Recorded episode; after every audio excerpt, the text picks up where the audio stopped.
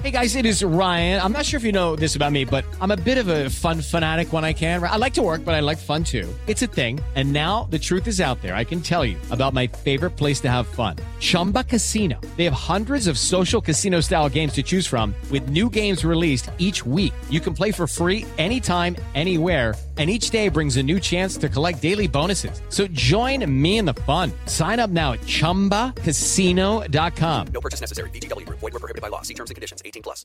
Nossa Conversa. É um prazer enorme conversar com você. Com Vanderlei Nogueira. Nós vamos falar agora sobre é, grana para os clubes. Recentemente, nos últimos dias, o Amir Somoji, grande consultor, especialista na área eh, de marketing, especialmente do esporte, do futebol no mundo todo, eh, publicou um, um trabalho sobre aquilo que os clubes podem fazer ou podem conseguir como receita se tratarem com profissionalismo, com muito cuidado, o sócio torcedor o negócio sócio-torcedor. E eu pedi que o Amir gentilmente nos atendesse para falar alguns minutinhos sobre isso, porque é importante, até com os estádios fechados, enfim, com, com as portas fechadas, é importante que eles percebam que, se levarem a sério o sócio-torcedor, das mais diversas maneiras, pode dar um dinheirão para todos os clubes, para os menores, para os intermediários e para os grandões. O Amir está na linha e está no telão aqui, bonitão. Amir, um abração para você, boa tarde, ótimo tê-lo aqui. Queria que você falasse um pouquinho, por favor, eu estou com o Flávio Prado também aqui no estúdio, sobre o que, que se pode fazer, o que é que um clube pode fazer. Tem um largo mercado aí que parece que esqueceram que isso dá um dinheirão. Sócio-torcedor. Diga, Amir Somoge. Obrigado mais uma vez pelo convite. Obrigado também, Flávio. Prazer estar aí junto com vocês dois, né? Mestres aí do jornalismo esportivo. E o ponto crucial é a pandemia, porque assim, o sócio torcedor, ele tem como principal objetivo, todos os clubes aí, sem exceção, a bilheteria. Então, aquele cara que paga por mês, aí chega na Libertadores, tem aquele jogo super importante, o ingresso vai custar uma fortuna, ou nem vai ter, né, para o torcedor comum, e o sócio torcedor é, é esse público. Então, isso aconteceu durante muito tempo no Brasil, e aí vem a pandemia, os estádios se fecham, a bilheteria deixa de existir, ou pelo menos no momento deixa de existir, e os clubes se veem reféns desse modelo antiquado, que é o quê? Eu tenho 10 milhões, 15 milhões, 20, 30, 40 milhões de torcedores e me relaciono com 50 mil, com 100 mil, porque o, o, o sócio-torcedor é uma coisa louca no Brasil. O, o, clube tem lá 100 mil, 120 mil sócios, mas só 15 mil vão ao estádio. Aí você pega o Barcelona, o Borussia, o Real Madrid, Manchester United, todos os clubes europeus e até argentinos. Acho que não precisa ir tão longe. Buenos Aires, que é aqui do lado, funciona como na Europa. Você tem 40, 50 mil sócios que vão ao jogo. Só que acontece, você tem, no caso do Brasil, um mercado maior que o europeu ou mesmo o argentino. Então o Flamengo tem muito mais torcedores fora do Rio de Janeiro do que no próprio Rio. O Santos tem muito mais torcedores em São Paulo, ou mesmo no interior é, daqui de São Paulo, do que no próprio Baixada Santista. Então, esses clubes e todos os demais têm que olhar para o que eu chamei no estudo né, do sócio-torcedor digital, para os 99%. Então, claro que o sócio-torcedor é fanático, é fiel, no mundo empresarial a gente chama de heavy user, é o cara que paga por mês, que, que consome mais camisa, que vai ao estádio. Então ninguém está discutindo a importância do sócio torcedor. Eu quero dizer que a abordagem tem que ser nova. Então, em vez de eu falar para aqueles 50 mil, eu vou falar para os meus 20 milhões. E esse cara não vai pagar caríssimo para poder se relacionar comigo. Hoje, essas plataformas de áudio, de vídeo, né, de OTT, né, os streamings, custam 10 reais por mês, 20 reais por mês. Como é que clube vai cobrar mais do que isso? Então, a ideia é cobrar 9,99, 10 reais, 11 reais e dar um conteúdo digital que os clubes hoje não têm. Então, por exemplo, é pegar o Corinthians e contar toda a história corintiana em forma de Netflix.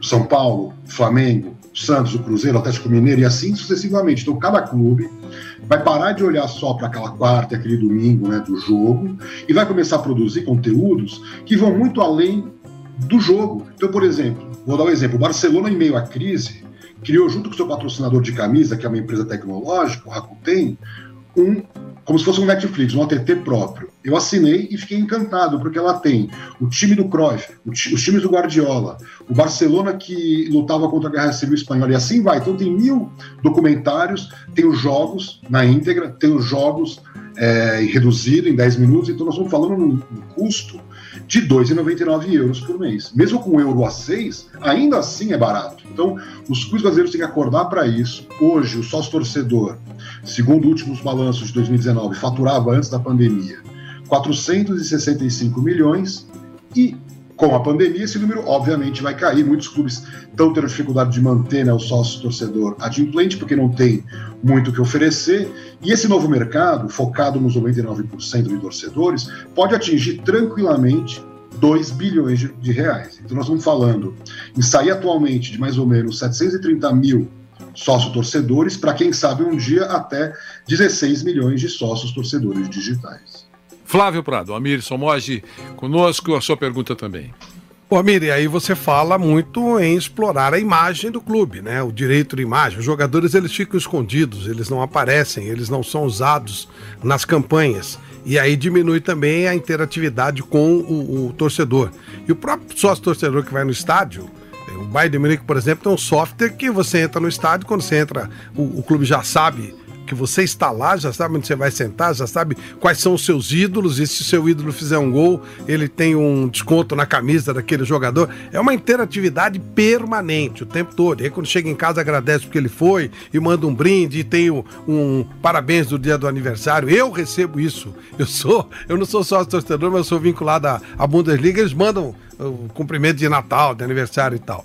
Essa pobreza dessa, desse relacionamento também não pega muito, Amir? Muito. Na verdade, o Brasil, eu não falo do Pelé, Pelé fez 80 anos, foi super bonito ver as homenagens, mas demorou 80 anos para a gente ver algo nesse sentido, até fora do Brasil, né? Muita coisa aconteceu. Eu acho que o brasileiro tem dificuldade de cultuar os ídolos. Precisou que o Ayrton Senna morresse para se dar conta da importância que ele tinha até na sociedade, não só como piloto de Fórmula 1. Então, a sua honestidade, a sua integridade. Então, nós estamos falando de outros aspectos. Então, é isso que o futebol brasileiro não faz. Eu comentei com o Vanderlei essa semana, eu estava num evento mundial, tinha um executivo da Disney que ele falou uma palavra que eu achei incrível, mágica, que é a Disney no parte esportiva, nem está falando da parte dos parques, nem dos... Poderia, né, inclusive, usar né, os, os, os que seriam né, o conceito Disney para mais amplo, mas ele está falando do esporte, que o papel da Disney sempre foi pegar os ídolos, pegar o amor ao esporte, transformar isso em mágica e converter isso dentro do modelo de negócio. Então, é ter modelo. Não adianta simplesmente, como você bem disse, Flávio, ah, eu tenho um ídolo aqui vou fazer uma ação. Não, é uma coisa pensada, inteligente. Então, o que eu sinto que no futebol brasileiro ainda a gente está naquela década de 80, 90, onde as pessoas não entendiam direito o que é isso, marketing esportivo, porque as ferramentas hoje que a Bundesliga, ou um time da MLS, ou um time da Premier League tem, nós também temos, é a mesma tecnologia, são as redes sociais como ferramenta para você atingir 6 milhões de pessoas. Então, como eu faço para atingir milhões de sócios torcedores digitais? Faz como a Netflix, faz o famoso freemium, então dá de graça e depois começa a cobrar, mas de forma transparente, honesta. Eu, eu monitoro muitas redes sociais, sabe, Flávio, dos clubes. Agora eu tenho uma ferramenta digital também, além dos balanços. O que, que eu percebi? Que os clubes não sabem que, por exemplo, a questão daquela história do Flamengo, o Flamengo levou 2,2 milhões de pessoas para o YouTube, foi impressionante. Aí resolveu cobrar sem avisar. O torcedor nas redes sociais, aquele torcedor apaixonado pelo Flamengo, que se mostrava, inclusive, é, amarrado a essa gestão né, de uma maneira bem positiva, eu diria, em forma de engagement, começou a xingar a gestão, porque se sentiu enganado, se sentiu traído. Essas gerações mais novas querem esse tipo de experiência com honestidade, que é exatamente o que nós não temos, né, Flávio? Essa é a realidade. O futebol brasileiro não é honesto com o seu torcedor, nunca foi, e essas novas gerações não aceitam isso. E mais, os patrocinadores top, que sempre esperaram dos clubes essa visão né, da magia, do culto ao ídolo, de interagir com o torcedor através da paixão, isso, isso acabou. E agora, sem os estádios, deveria estar acontecendo o quê? Uma revolução digital no futebol brasileiro. Eu estou vendo todos os setores da sociedade correndo atrás e o futebol brasileiro pressionando pela volta do jogo e agora pela volta do público, e não pensando fora da caixa. Como eu faço para ganhar dinheiro nesse ambiente de crise, que é o que está acontecendo em tantas empresas? Nós estamos acompanhando que tem até empresas melhorando as finanças, porque estão trabalhando de forma mais enxuta e porque estão maximizando o digital.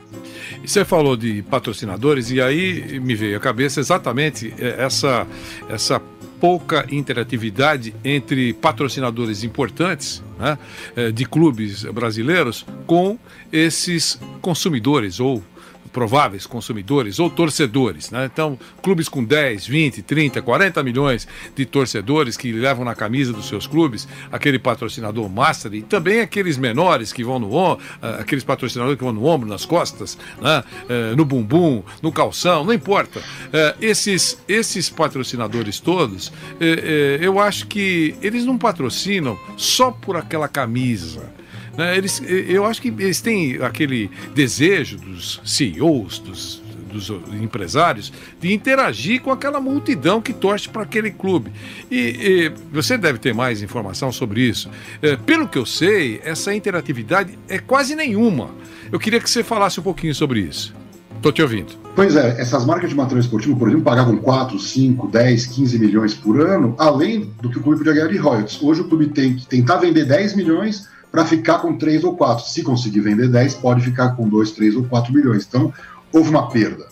Outra questão é que as marcas que hoje estão nos clubes são marcas de terceira, quarta linha. Não é que o vice-líder ocupou o espaço. Então, ah, a Coca-Cola não tá, a Pepsi entrou. Não, não tem. Tem um Guaraná lá que ninguém conhece, sem nenhum demérito. O que eu quero mostrar é que o que está acontecendo não é só uma questão de marketing.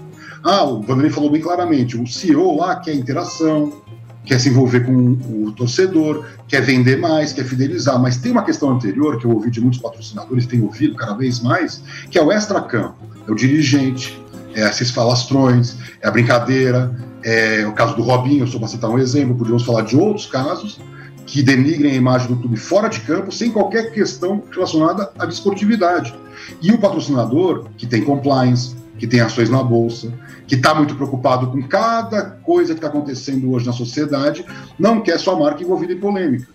Então eu escuto muito isso também naqueles projetos de incentivo ao esporte.